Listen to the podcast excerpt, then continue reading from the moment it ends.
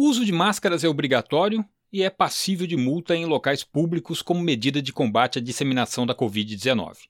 No transporte não é diferente. A doença é perigosa e o risco aumenta em ambientes de maior circulação.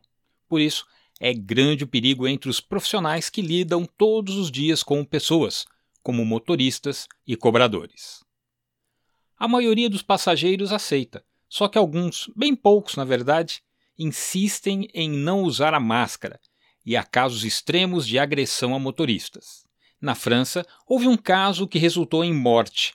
Em Belo Horizonte, uma agressão com ferimentos e também aconteceu ofensas em São Paulo e pelo menos uma agressão física. O que é que você acha de passageiro que não quer usar máscara e ainda ofende, agride motorista?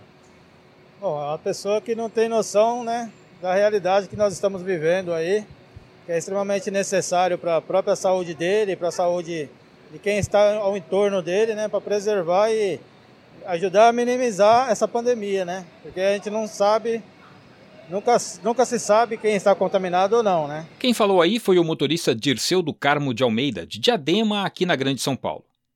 O Sindicato dos Motoristas de São Paulo orienta os profissionais a pedir o uso da máscara sem jamais entrar em confronto com os passageiros e, se não houver entendimento, acionar a polícia.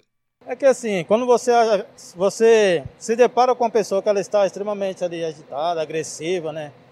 Você não sabe o que ela se, que se passou em instantes antes da vida dessa pessoa, então o ideal é o quê? Orienta a pessoa, não pode embarcar com máscara. Se a pessoa retrucar, simplesmente para o carro, pede para a pessoa retirar, e deixa o carro estacionado. Se a pessoa não quiser se retirar, não precisa brigar com ela. Aciona as autoridades, a fiscalização, e eles vão tomar providência, né?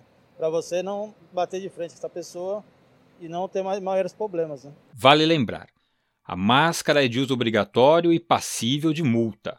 É individual e deve ser substituída a cada duas horas. Além dela, não se esqueça do álcool em gel para higienizar as mãos, mantenha a distância das outras pessoas e evite aglomerações. E se você quer saber mais sobre o mundo do transporte, acesse o site trucão.com.br. De São Paulo, Jaime Alves.